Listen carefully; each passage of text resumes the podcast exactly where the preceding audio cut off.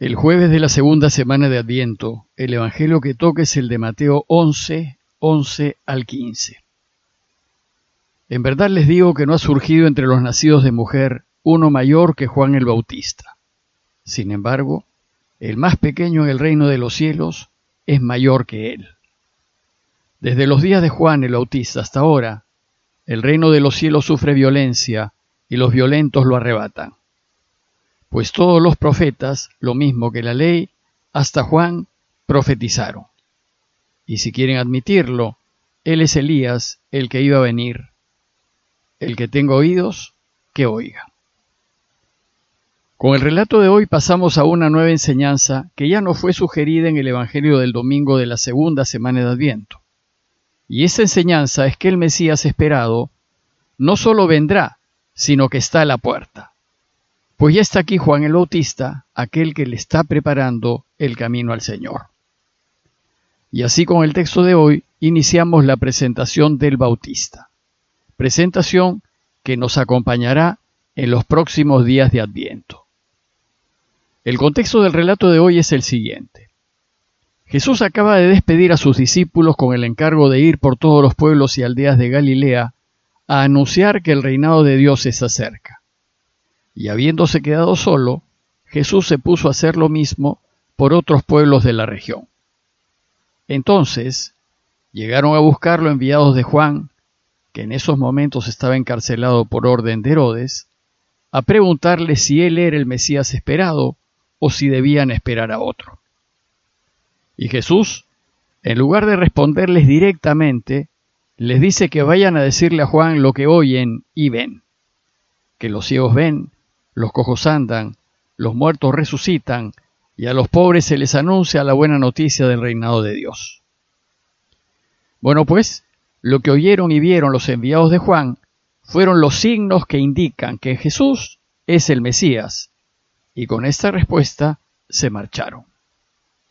Para Juan lo que sus discípulos vieron y oyeron fue suficiente para confirmar que Jesús es efectivamente el esperado. Entonces, una vez que los enviados de Juan se fueron, Jesús aprovechó la ocasión para hablar a la gente acerca del Bautista. Y el texto de hoy empieza diciéndonos que, dijo Jesús a la gente, en verdad les digo que no ha nacido de mujer uno más grande que Juan el Bautista. Juan fue contemporáneo de Jesús y debió haber sido un hombre realmente extraordinario para que Jesús lo alabe y diga que no ha nacido de mujer uno más grande que el Bautista. Este halago viniendo de Jesús es muy significativo. Bueno, pues antes de comentarles el texto deseo hacer una breve nota acerca de Juan. La verdad es que sabemos muy poco acerca de él, pues además de los evangelios, hay contados documentos históricos que nos hablan de él. El principal documento que tenemos es el del historiador judío Flavio Josefo, quien en su escrito llamado Antigüedades Judías nos dice algo del Bautista. Según Flavio Josefo, para los judíos, Juan fue muchísimo más importante que Jesús, pues en su obra le va a dedicar cuatro párrafos a Juan y solo dos a Jesús.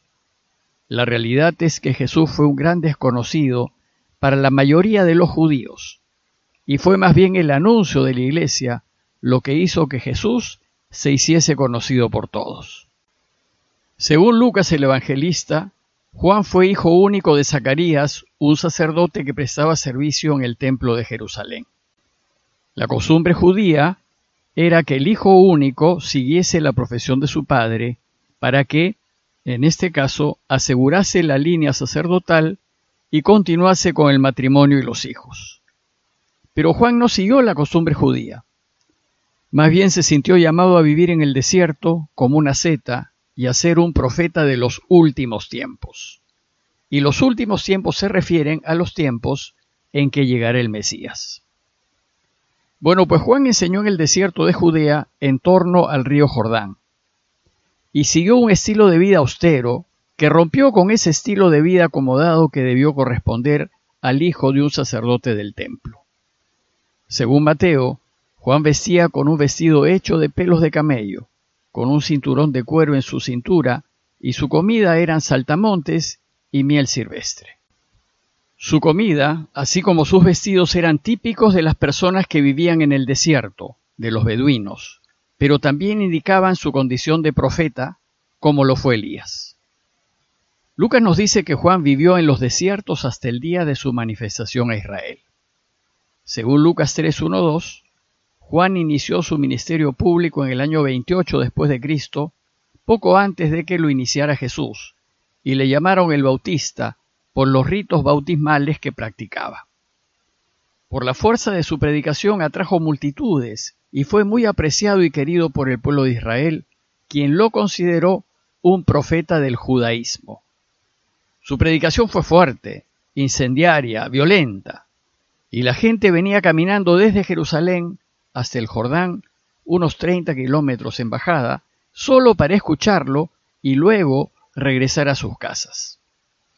En su predicación, Juan hizo un llamado a los israelitas a que se conviertan con vistas al juicio inminente de Dios, pues según su anuncio, ya está el hacha puesta a la raíz de los árboles, y todo árbol que no dé buen fruto será cortado y arrojado al fuego. Y a la luz de la venida del Mesías y del cercano juicio de Dios, Juan exige a todo el pueblo la conversión y la confesión de sus pecados, pues sólo el cambio interno y externo y la aceptación de su bautismo podría proteger al judío del final de los tiempos. Parece que Juan fue un hombre solitario. Sin embargo, sabemos que tuvo discípulos durante su vida, aunque no hay indicios de que haya formado una comunidad estructurada. Parece que ninguno de los que recibían el bautismo de Juan estaban obligados a quedarse con él. Más bien después del bautismo la gente volvía a sus actividades ordinarias. Sin embargo, parece que algunos pocos sí se quedaban, como discípulos, a los pies del Maestro. Juan el Evangelista nos cuenta, por ejemplo, que dos de estos discípulos lo dejaron por seguir a Jesús, y uno de ellos fue Andrés, el hermano de Pedro. Parece que la influencia que Juan tuvo sobre el pueblo judío incomodó tanto a Herodes Antipas que éste lo arrestó y lo mandó ejecutar. Según Flavio Josefo, Juan fue ejecutado en la fortaleza de Maqueronte, que quedaba al este del Mar Muerto. Bueno, pues, volviendo al relato de hoy, si bien Jesús alaba al Bautista, sin embargo dice que el más pequeño en el reino de los cielos es más grande que él.